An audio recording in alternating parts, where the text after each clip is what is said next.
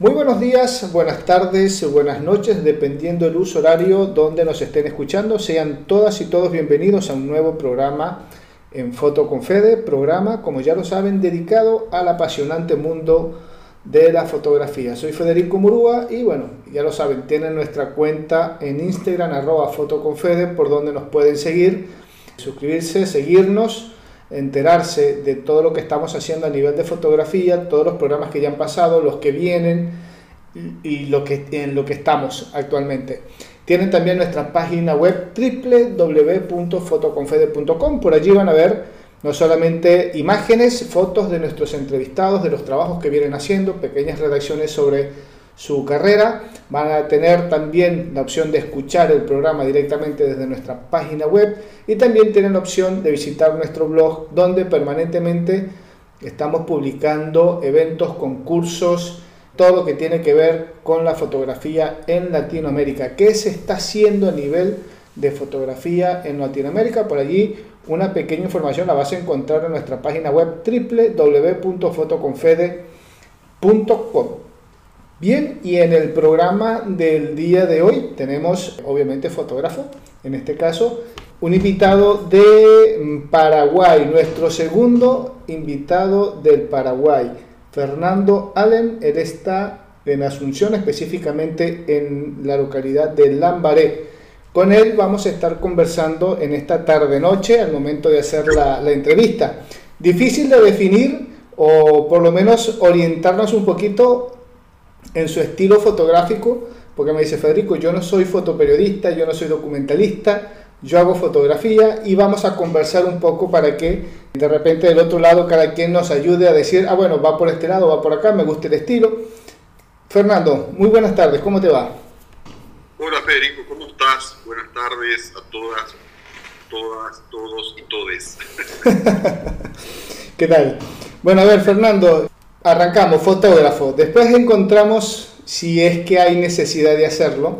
Siempre decimos que por ahí a veces no es tan productivo o no es tan aconsejable encasillarnos en un género, decir yo hago fotografía de solamente o mi fotografía es tal cosa. Pero por ahí como para hacernos más adelante una guía, tener una idea de, de qué estamos haciendo, cómo trabajamos, por qué hacemos esto, cuál es nuestra visión. Pero a ver, Fernando, antes de llegar a todo eso, eso lo vamos a hacer más adelante en el programa, comentaros un poquito desde cuándo en la fotografía y por qué fotógrafo y no otra profesión como, qué sé yo, eh, ingeniero, arquitecto, eh, qué sé yo, policía, ponerle, no sé. Abogado.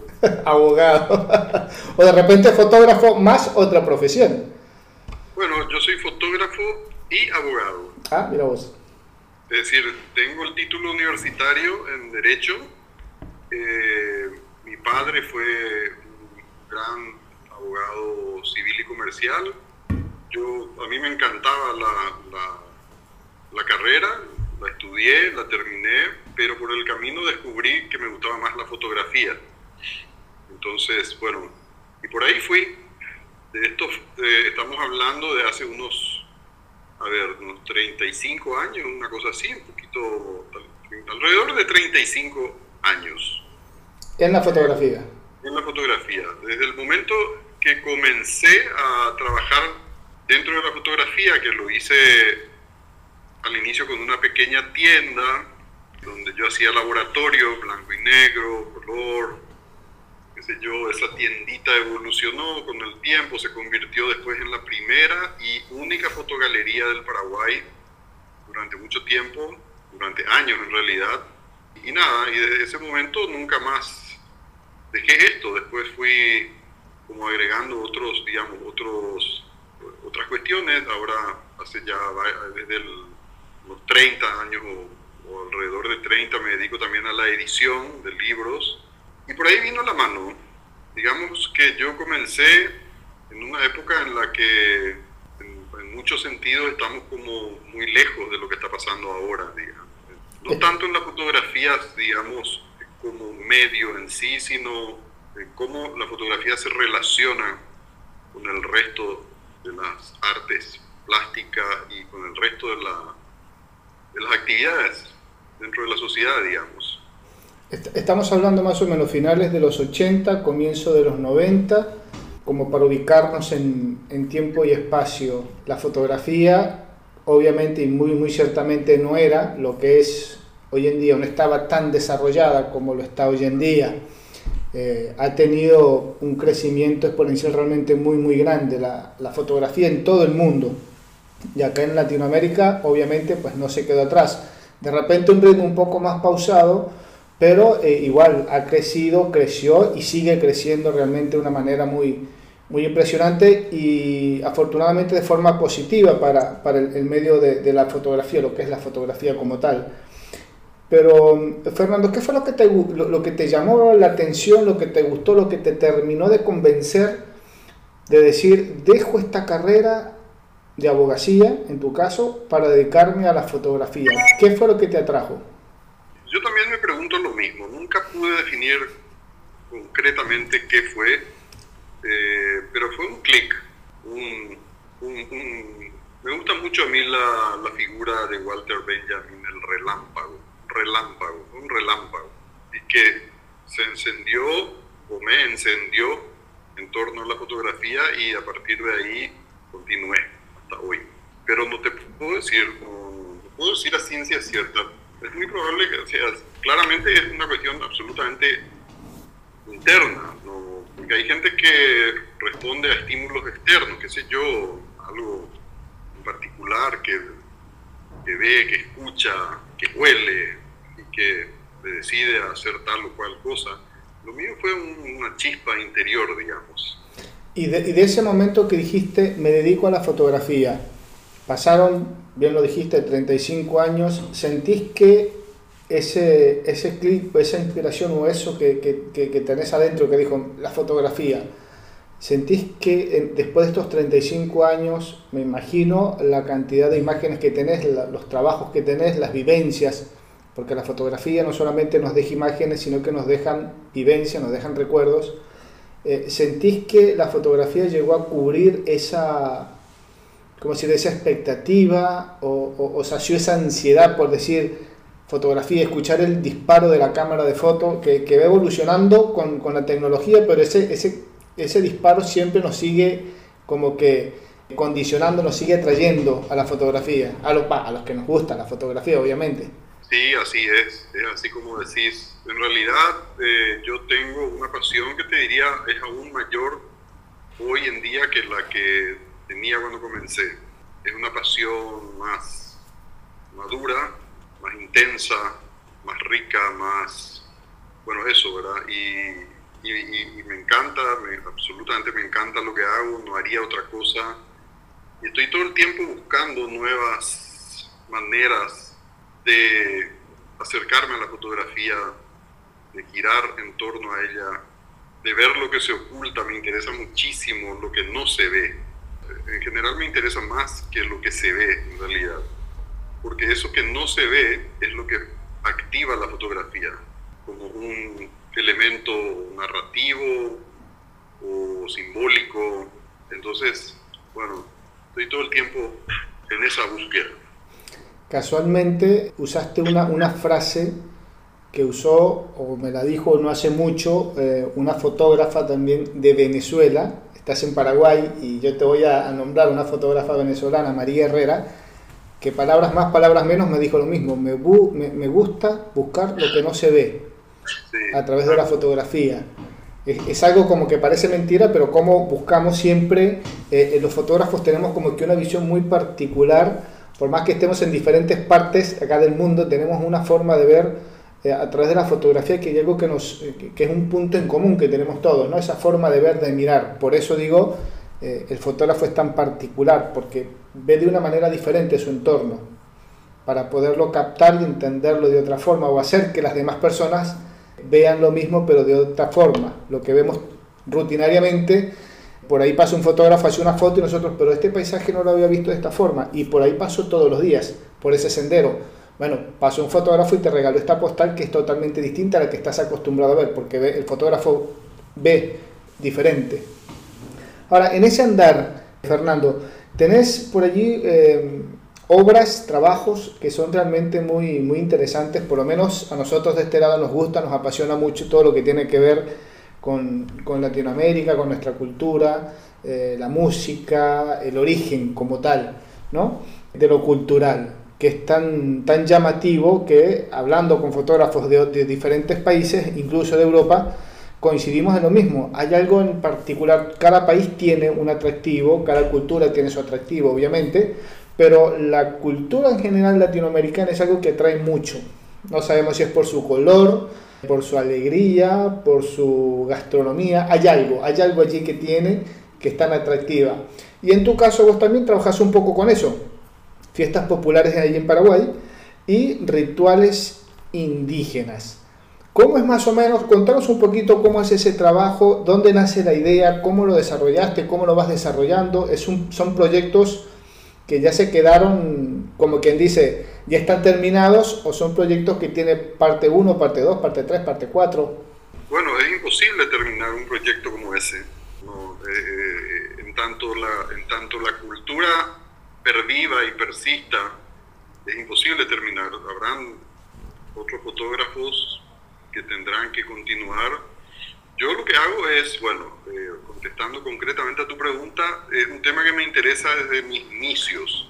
Yo tengo un amigo muy querido, con el cual, que es también fotógrafo, con, el, con quien viajábamos los fines de semana al interior del Paraguay, a recorrer el interior del Paraguay. Eso me puso a mí en contacto con una realidad absolutamente diferente en todos esos primeros años yo fotografiaba eso, digamos, casi como un calco, o sea, yo veía una casa colonial con una ventana así, asado, con no sé qué, yo fotografiaba eso como queriendo retratar eso mismo.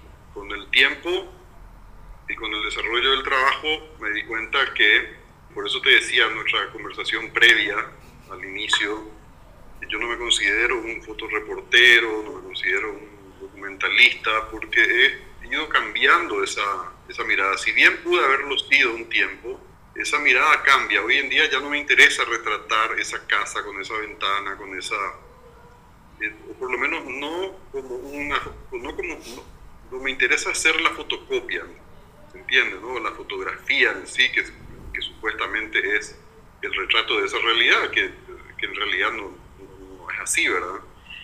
Eh, porque ahí está nuestra mirada, ahí, están, ahí juegan una serie de factores internos, configuraciones internas del fotógrafo que hacen que mi foto sea diferente a la tuya y la tuya sea diferente a la del, la del otro y así sucesivamente. Entonces, bueno, concretamente en esos viajes coincidimos varias veces con fiestas patronales del Paraguay, que son de carácter religioso. Las fiestas patronales son las fiestas de los santos patronos me interesó mucho ese tema por una serie de cosas, eh, pero no es el costumbrismo, no es simplemente esa cuestión de retratar el, el ¿cómo diríamos? Bueno, creo que se entiende lo que, lo que, lo que quiero decir. A mí me interesaban otras cuestiones, me interesaban las cuestiones culturales, me interesaban las cuestiones simbólicas, lo que se dice de una manera, pero había sido, quiere decir otra cosa. Me interesaba eso y lo fui haciendo con, con años. Eh, creo que es un trabajo que evolucionó también, evolucionó tanto en la mirada, cuanto en el, en el acercamiento, en el concepto, etc. Y de ahí pasé a los rituales indígenas que definitivamente me dieron vuelta la cabeza, o sea, realmente... ¿Con qué te encontraste, por ejemplo? Eh, a ver, ya cuando me dicen así me voló la cabeza, es algo que me, me, me emociona. Eh, desde el punto de vista de la fotografía, con qué te, había, o sea, qué te habías imaginado, qué habías proyectado eh, en un comienzo y la realidad, qué fue lo que te dio. Ese, trabajo final fotográfico coincide con lo que estabas esperando o con lo que habías planeado o, o te sobrepasó el, el, resultado final. No, yo creo que en general coincide, es decir, no sé qué es coincidir en realidad, pero el mundo indígena básicamente es con relación a si, si, vamos, si vamos a hacer una comparación, no, no, nunca lo había puesto así, pero ya que estamos hablando, intentaré, lo intentaré. El mundo indígena, eh, en términos simbólicos, culturales, poéticos, etcétera, formales, desde el punto de vista de la belleza, es un mundo que si lo comparas con el otro, con, con el, digamos, con las fiestas religiosas están ligadas a un mundo como más... Yo no quiero faltar el respeto a nadie, no quiero, eh, no quiero hacer un juicio de valor, te estoy hablando estrictamente desde mi experiencia personal, desde mis intereses, desde mis, mis sentimientos, mis... La vivencia, la vivencia, obviamente. Dicho, o sea, para hacerla corta, ese mundo, todo lo que está dentro y detrás de ese mundo indígena es infinitamente más interesante que lo que yo había visto en este otro mundo. Eh, más rico, menos estructurado, las cosas van de repente para cualquier, paran para cualquier lado, y todo tiene y no tiene sentido a la vez. Y eso es sumamente interesante, alucinante. Muchas veces es solo estar ahí y contemplar y sentir que podés entrar a ese mundo como un convidado, que no es tu mundo, no perteneces a ese mundo. Por lo tanto hay que tener cuidado también en ese acercamiento. Es una cosa que yo intento, pero hasta las últimas consecuencias, mantener el respeto, mantener la, humildad de estar dentro de un mundo que sé que no es el mío y sé que soy un privilegiado en ese momento por poder presenciar esos fulgores. Es como estar ante una aurora boreal. Es un privilegio que se te da muy pocas veces o a veces ninguna vez en la vida. Es eso, es, es, es presenciar un mundo de fulgores y relámpagos y belleza y emociones y locura y poesía, del cual es muy difícil salir indemne. Bueno, te estás hablando y me estás haciendo acordar una entrevista que, que tuve hace un par de, programas atrás con un fotógrafo brasilero, Renato Suárez. Él, lo, es de Minas Gerais, él lo tienen catalogado como el fotógrafo uh, de los indígenas. Tiene 30 años eh, haciendo un trabajo con comunidades indígenas en, en la Amazonía brasilera.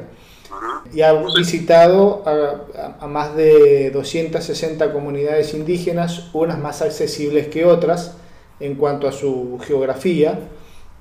Y bueno, me estás comentando y es como que me, me estoy acordando de, de, esa entrevista también porque él, él plantea muchas cosas que estás hablando, que son dos mundos muy distintos con una riqueza cultural realmente muy inmensa que por ahí dice, a veces siento que nos supera, porque es algo ancestral, es algo de origen, de ahí venimos, por más que después digamos desarrollo, tecnología y todo aquello, sociedad, bla, bla, bla, dice, de ahí, de ahí parte todo.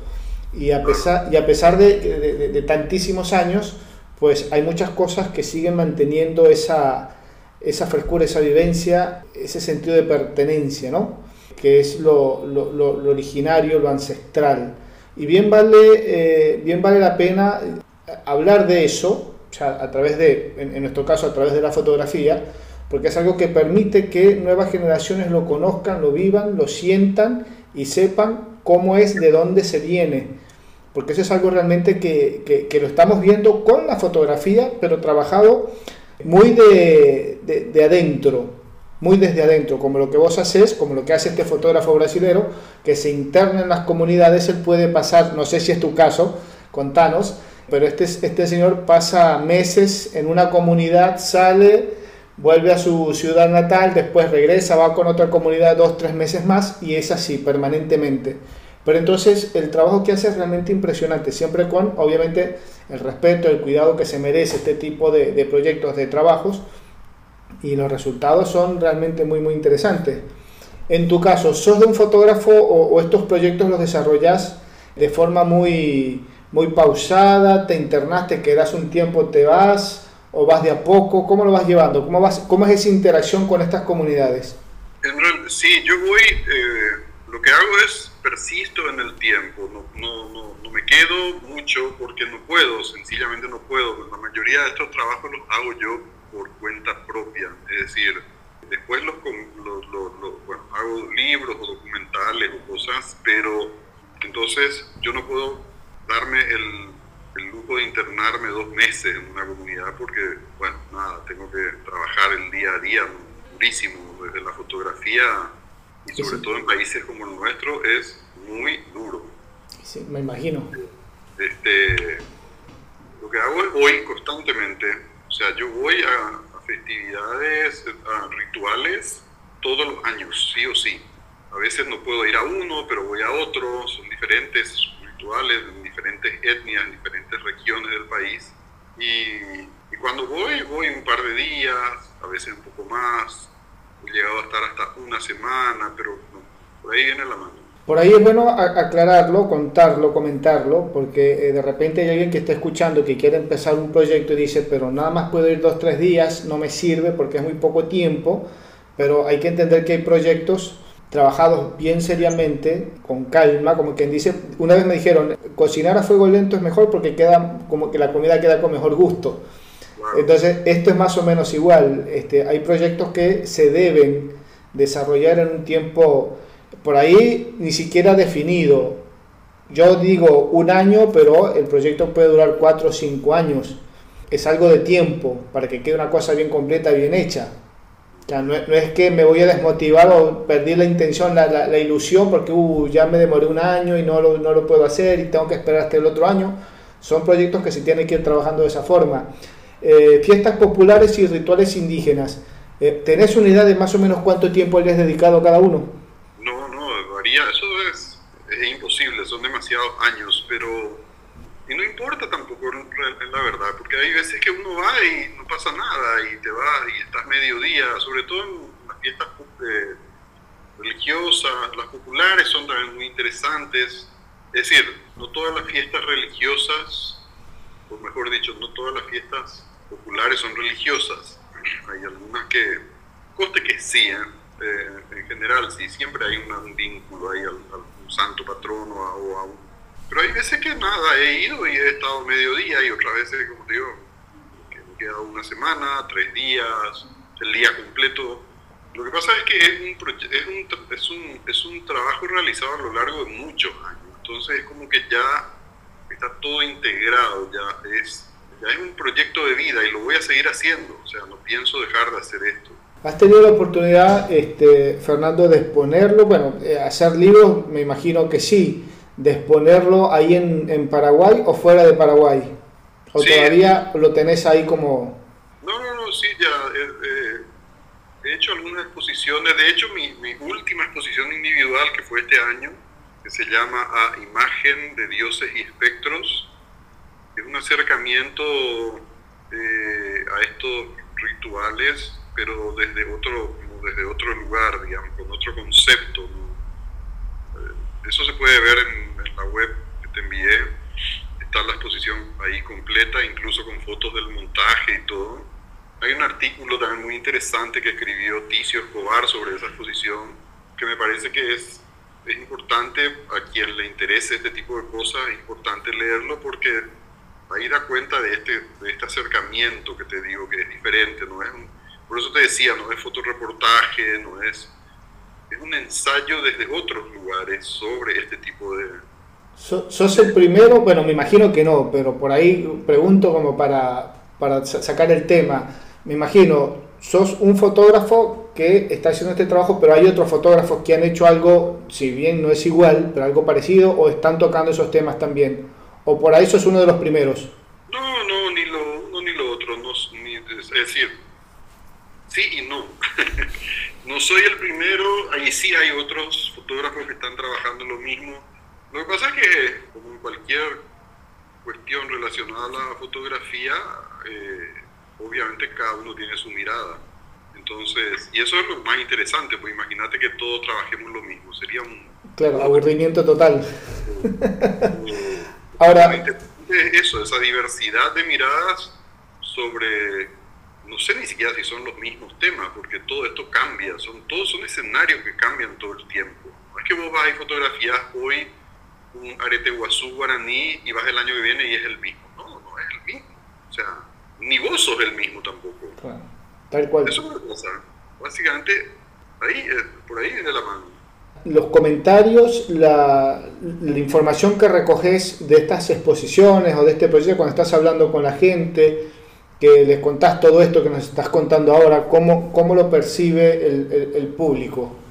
Muy bien, eh, depende mucho del interés de la persona. Hay gente que se interesa realmente y hay gente que lo ve como una cuestión exótica, ¿verdad? Ese, no te voy a decir que no me interesa esa, ese acercamiento, pero en todo caso hay otros que me importan más y me motivan más. Eh, conversar sobre otras cuestiones. Eh, vuelvo a repetir lo que dijimos al inicio, lo que está detrás. ¿Qué es lo que sostiene? Esos, esos rituales indígenas finalmente son la expresión formal nomás de todo lo que está, del mito, de todo lo que está por detrás. Y eso es una riqueza que no tenemos la más pálida idea de cuán grande es.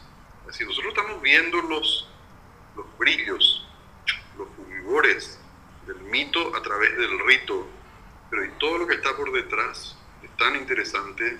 Eso es lo que a mí más me interesa, más que, no sé, eh, qué lindo día, el cielo estaba azul, no sé qué, ah, mira, qué lindas las plantas, que no, o sea, todo bien con eso, pero a mí me interesan otras cosas. ¿Qué tan complejo es recoger esa información en una foto?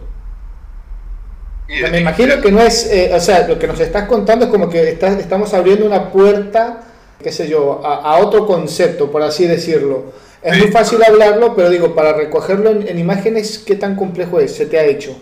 Y es complejo, hay que manejar la fotografía en un lenguaje, hay que, hay que manejar, hay que aprender a manejarlo, hay que, no voy a decir dominarlo, porque suena muy a escuela, de, que contra, no tengo nada contra la escuela, ¿verdad? pero suena muy a, dominar la técnica. No, yo más bien lo que creo que hay que dominar el lenguaje. La técnica, hay fotografías magníficas, desenfocadas, movidas, de, sobreexpuestas, subexpuestas, y que dicen más que una fotografía técnicamente perfecta, pero sin ese, ¿verdad? No, no sé cómo decir, ese, sin ese sin ese no sé qué que hace que te genere a vos como espectador algo. Entonces, digamos, documentar, usando un término un poco peligroso, documento, en realidad vamos a sacar eso del lado, no vamos a decir documentar, en realidad es eh, lograr, lograr captar eso que está ocurriendo, saber perfectamente bien. Registrar que lo que vos estás viendo es simplemente el aspecto formal de algo más grande que está por detrás. Claro que es difícil eh, y es frustrante cuando no lo logras y eh, lleva tiempo y esfuerzo y mucho trabajo y mucho y mucha búsqueda ahí.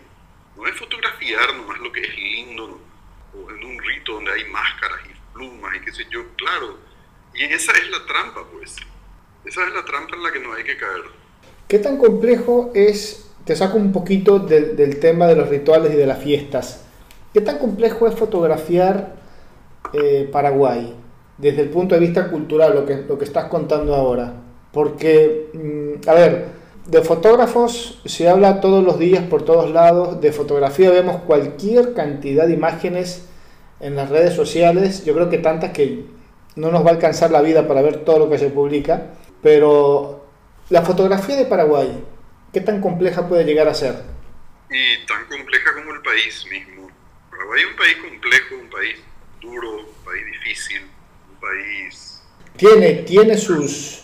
Eh, a ver, porque por ahí, eh, si es algo que nosotros no, no teníamos, eh, en un comienzo era decir, bueno, la idea de qué, qué, tiene cada país, qué ofrece cada país desde el punto de vista de la fotografía dónde esté esa riqueza fotográfica de cada país. Y algo que con el paso del tiempo, de los programas, de conversar con fotógrafos, nos hemos encontrado con cosas como estas.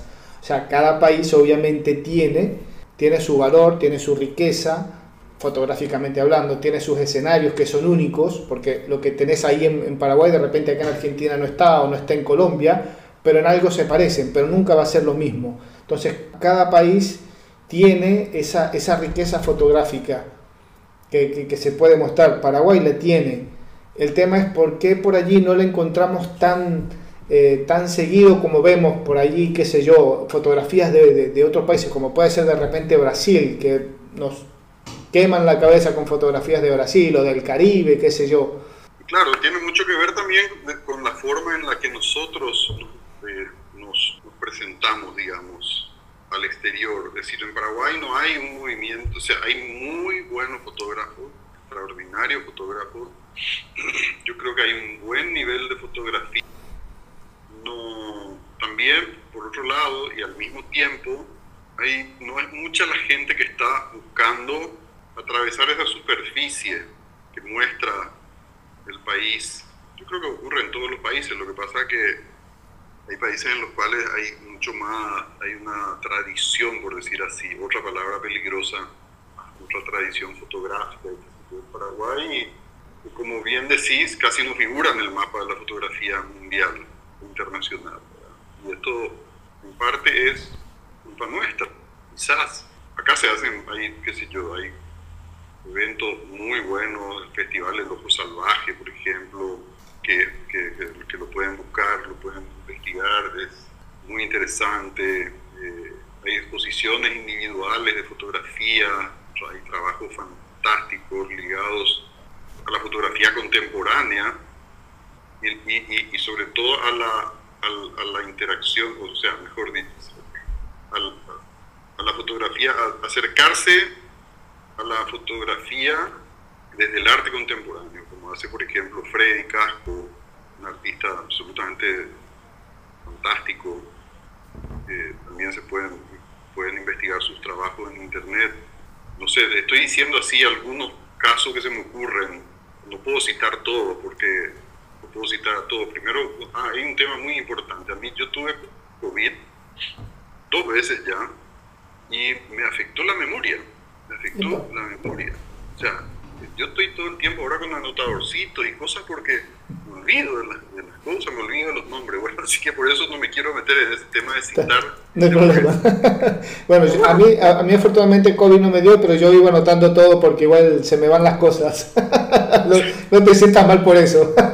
yo, tenía una memoria bastante decente y ahora estoy un desastre, pero bueno, no importa. El tema para cerrar un poco esa parte, mm. Yo creo haciendo una autocrítica a nivel de lo que es acá la fotografía, me parece que falta una búsqueda. Es decir, todo el mundo, no, sé si todo el mundo, pero la gente se encierra, en, se encasilla. fotografía periodística, el que hace fotografía periodística no hace otra cosa.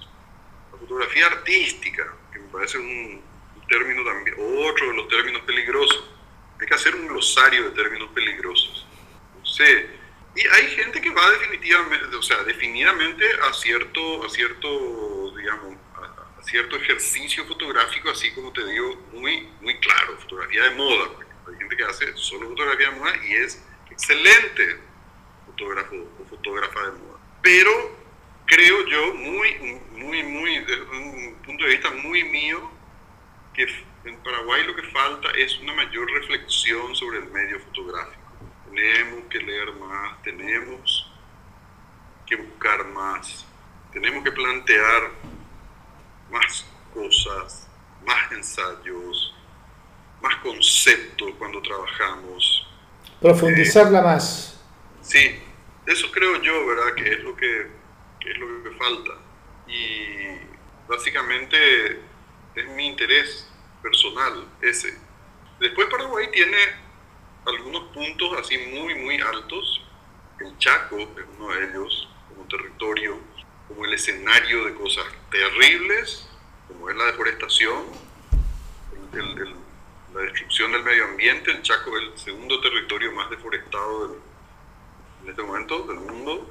La tasa de, perdón, la tasa de deforestación más alta del mundo tiene el Chaco, pero también tiene toda la magia, la belleza, el misterio del mundo indígena, del arte indígena. El arte indígena que se produce en el Chaco paraguayo es absolutamente fascinante. Y eso, eso, es un buen ejemplo de, de, qué es lo que... Yo me aferro a eso en Paraguay, para sobrevivir a ese tipo de cosas. ¿Cuál es la mejor época del año para, para, ir a fotografiar a Paraguay? Por ahí alguien que nos esté escuchando en Colombia y dice, yo quiero ir a fotografiar parte de eso que está comentando Fernando. ¿Cuándo tengo que ir? En enero vengan porque es más fresco, no hay mosquitos, etcétera. No, eso es mentira. Enero es el mes más caluroso del año. y cuando vienen, incluso hay migraciones de mosquitos de otros lugares que vienen a juntarse con los nuestros. enero es un infierno. Eh, mediados de año, mediados de año una buena, una buena época. Una buena época para fotografiar. ¿Y qué evento de estos que, nos estuviste comentando, de, fiestas populares y de rituales eh, indígenas, cuál es, cualquiera de los dos, vos podés elegir el, que más te guste, cuál es el más representativo, o no vamos a decirlo representativo, pero el que por ahí puede ser más interesante desde el punto de vista cultural y fotográfico, como para decir, si vienen a Paraguay en esta fecha, traten de asistir a este evento, que es un, un evento realmente muy representativo de de, de acá de Paraguay? Eh, yo creo que sin duda el, gran ritual guaraní del Areteguazú es el más impactante. Hay otros que a mí me interpelan aún más, pero son como más, más difíciles, no se realizan. El Areteguazú se realiza sistemáticamente todos los años. Y el arete guazú lo que tiene, además de, de, todas las aristas interesantes que tiene en el Paraguay, es un ritual que también se realiza en Argentina y en Bolivia. Entonces, es un gran ritual, es el, el, el gran ritual guaraní del Chaco. El arete guazú es, generalmente se realiza en febrero, hay veces dependiendo del calendario, porque depende del calendario, está ligado con el tema del, carnaval, la cuaresma, no, sé qué. Yo llegué a estar en Areteguazú en marzo eso te iba a decir, puede ser febrero o marzo, como vaya dándose el calendario, tienes razón. Así es. Ahí está, buenísimo. Bueno, y vamos, vamos eh, tomando, tomando nota de, eventos y temporadas, porque por allí nos lanzamos en cualquier época del año y resulta que llegamos un día donde nada que ver. Llegamos en julio, quiero fotografiar. No, esta no es fecha de carnaval, hermano. tenés, que, tenés que venir cuatro meses atrás. Pero también hay, hay, hay celebraciones populares muy interesantes, o sea, durante el año Cambarangá también, que son fiestas en las que se utilizan máscaras. Eh, hay cosas interesantes, la verdad. Y te vuelvo a repetir, son, son, son esas las cosas de las que no solo yo tengo también amigos con los que compartimos esta manera de, de estar acá, de las que nos agarramos para sobrevivir, si no, no aguantás. Es decir, para Paraguay es un país tremendo, ¿eh? o sea, bueno, como todos los países tienen sus pros y sus contras, lamentablemente. Vamos a, decirlo así. Y sí. Y sí, sí, sí, sí. Vamos a hablar de lo bonito, que de lo, de lo no tan agradable nos hablan todos los días por, por otros medios. Eh, Fernando, me hablabas al comienzo un poco para ir cerrando un poquito la, entrevista y agradecerte esta, esta horita de programa que está muy, muy interesante. Aparte, sos nuestro segundo invitado de ahí del Paraguay. primero. Amadeo, te digo, eh, Exactamente, pero te digo, lo hice, si no fue a comienzo de año, fue el año pasado. Capo Amadeo, mi amigo, hijo de un gran fotógrafo, su padre fue uno de los grandes reporteros gráficos de este país.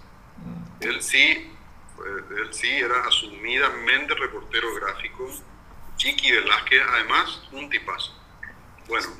Sí, y Amadeo, la historia de, de Amadeo también es muy, muy interesante, muy, de mucha adrenalina, la verdad bastante interesante. Así que los oyentes eh, que están ahí sintonizando el programa, pues se pueden ir a, programas anteriores y buscan a Amadeo Velázquez de Paraguay, que van a, se van a enterar de cosas muy, muy eh, originales, muy interesantes, realmente.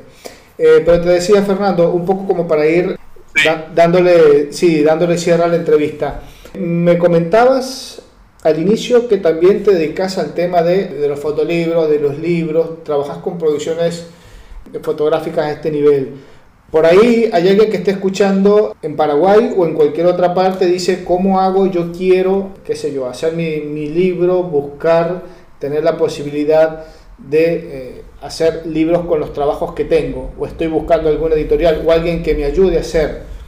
Que, ¿Cómo es el proceso? Contanos un poquito más o menos de qué trata, cómo se hace y si por ahí le puedes dar la mano a alguien de decir, bueno, si alguien quiere hacer su libro, pues que me escriba y por acá nos ponemos de acuerdo y por qué no, se digitalice y después se manda a imprimir o lo podés traer y, ofrecerlo acá en el Paraguay. No, no todo tiene que ser eh, ahí en tu, en, qué sé yo, si estoy acá en Buenos Aires voy a sacar mi libro acá y lo vendo acá en Buenos Aires. De repente tiene más, más impacto allá en el Paraguay que acá en la ciudad, acá en Buenos Aires, qué sé yo. Eh, bueno, concretamente, sí, yo me dedico a la edición de fotolibros hace muchos años. Creo que el 94 fue el primer libro que publiqué, 92 o 94, no me acuerdo. Y nada, es, es, es, un, proceso difícil, pero lindo, generalmente largo. Eh, yo tengo muchos libros publicados bajo mi, mi sello editorial que es Fotosíntesis que he financiado yo buscando recursos, auspicios, etcétera, y otros por los cuales me han pagado directamente, ¿verdad? como este, el, libro que te comenté que acabo de terminar sobre eh, los 50 años del Ballet Clásico y Moderno Municipal de Asunción, un libro realmente muy, muy, muy impresionante, un, un libro enorme de 280 páginas, un trabajo durísimo, hay cientos de fotografías de diferentes fotógrafos que han trabajado a lo largo de esos 50 años, fotógrafos excelentes, fotografías magníficas.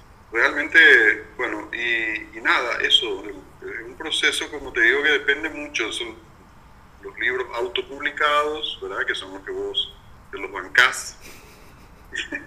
Normalmente es así. Los inaugurás vos mismo, generalmente, o contratás un diseñador y vas lo vas haciendo, lo vas llevando. Y, y, la cuestión de los fotolibros, que así, al igual que lo que decías al inicio, que cuando decías que la fotografía se ha desarrollado mucho con respecto a aquellos años, los 80, los 90, etcétera, lo mismo pasa con los fotolibros. Hoy en día hay magníficas editoriales en todo Latinoamérica para hablar de lo nuestro, ¿verdad? Para hablar de nuestro, digamos, nuestro entorno inmediato.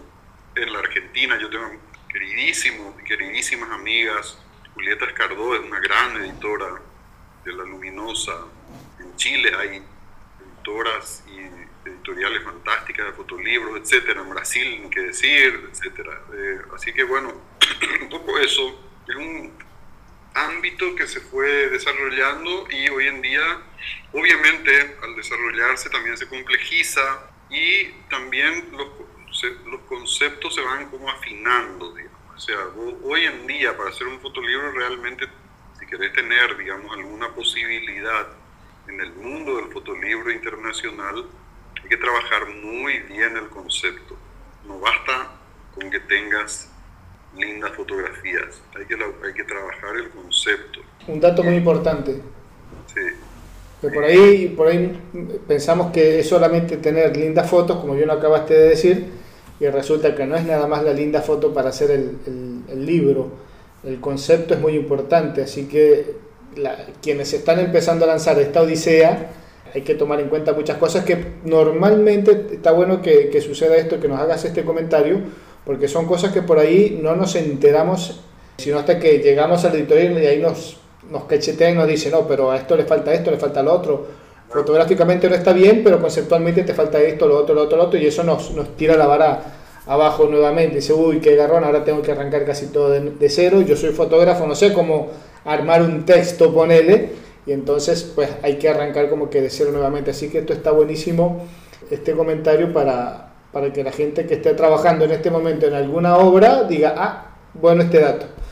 Fernando, a ver, eh, ¿tus cuentas, alguna cuenta, alguna red social para que la gente te, te, contacte, te ubique, te pida algún consejo, te quiera, qué sé yo, contratar para algún servicio, esté interesado en este proyecto que estás haciendo, quiera conseguir alguna de tus obras, de tus libros o la página web para que entren y vean un poquito, ¿por dónde te ubican?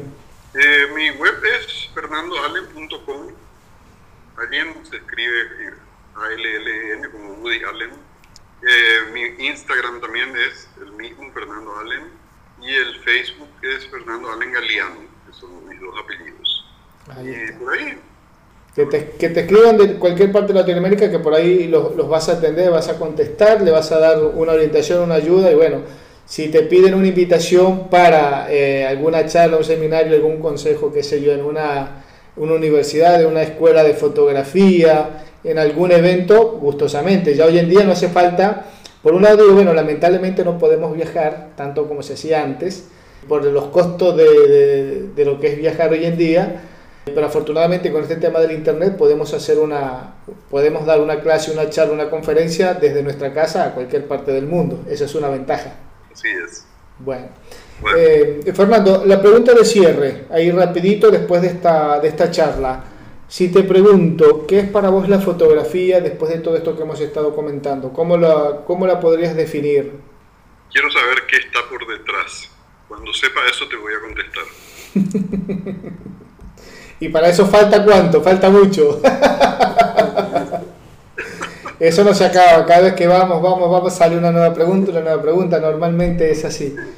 Sí, así es. Fernando, te agradezco un montón esta, esta horita de, de, charla, de conversación. Ojalá nos podamos encontrar en cualquier otro momento. Cuando tengas algo por allí que quieras compartir con Latinoamérica, alguna charla sobre tu proyecto, tu trabajo, algún logro, ¿por qué no? Algún proyecto que quieras masificar. Por ahí se nos ocurre hacer algo con cuatro o cinco fotógrafos de diferentes partes de Latinoamérica. Este, ¿Por qué no? Es, un reto interesante, largo la idea para cualquier escucha que esté ahí pendiente del programa que quiera hacer algo diferente. Ahí te doy una idea.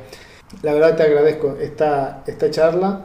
Ojalá que, que, que, estos trabajos que estás desarrollando sigan, sigan creciendo, sigan esas ideas, sigan llegando para continuar estos trabajos que realmente nos, nos encanta, nos gusta, nos apasiona mucho, no solamente porque se logran o se están haciendo a través de la fotografía, sino porque también remarcan, recalcan un poquito más nuestra identidad, le da valor a nuestra Latinoamérica, eh, que por ahí no es que no lo tenga, porque lo tiene muy bien marcado, nosotros así la sentimos, pero por ahí le hace falta como que un poquito más de publicidad. Para, para que no se nos quede tan atrás y diga, no, pero acá no pasa nada. No, claro que sí, pasa y pasan muchas cosas y no solamente negativas, porque normalmente nos tildan como que acá pasa todo, todo lo que pasa acá en Latinoamérica es malo. Este, hay cosas buenas, suceden todos los días y hay mucha gente que hace muchas cosas positivas para, para mejorar todos los días. Y eso es algo que nosotros acá en el programa también queremos recalcar permanentemente. Así que bueno, te agradezco Fernando la oportunidad, tu trabajo, ya estás en nuestra lista de fotógrafos, así que en cualquier momento, si vos no, me, no nos avisas, nosotros te tocamos la puerta. Fernando, mira, eh, vamos a conversar, qué sé yo, otra cosita, o vos nos decís, Fede, tengo este tema, y ahí estamos nuevamente en contacto. Súper, perfecto. Eh, no, yo te agradezco a vos por la entrevista y nada, un saludo, un abrazo a todas y todes. Perfecto. Bien, escuchábamos entonces a Fernando Allen, fotógrafo mm, del Paraguay, con quien hemos estado conversando en esta tarde-noche el día de hoy. Recuerden www.fotoconfede.com, nuestra página oficial donde vas a escuchar esta entrevista, vas a tener información, un poquito más de información de Fernando, algunas imágenes de su trabajo. También tiene nuestro blog donde van a encontrar eh, información de noticias, de eventos, de concursos, de premios, todo lo que se está haciendo en Latinoamérica a nivel de fotografía. Por allí te vas a enterar de una pequeña parte, no de todo, porque es imposible abarcar todo, pero sí de cosas muy interesantes que de seguro te van a servir. Arroba fotoconfede, nuestra cuenta en Instagram para que nos sigan, nos escriban, nos dejen comentarios, a quien quieran escuchar, de qué país nos falta un fotógrafo o fotógrafa por allí. Me quiero dar a conocer, tengo un proyecto que alguien por favor me diga, me entreviste. Bueno, eh, nos escriben en nuestra cuenta en Instagram y por acá eh, conversamos. Eh, así que bueno, ya lo saben. Federico Murúa, quien les habló en esta horita del programa, nosotros nos despedimos, nos encontramos la semana que viene, acercándonos cada día más al programa número 100 eh, cosa que nos enorgullece muchísimo, donde vamos a estar hablando de fotografía, de este apasionante mundo de la fotografía. Nos encontramos entonces el próximo jueves. Chau, chau.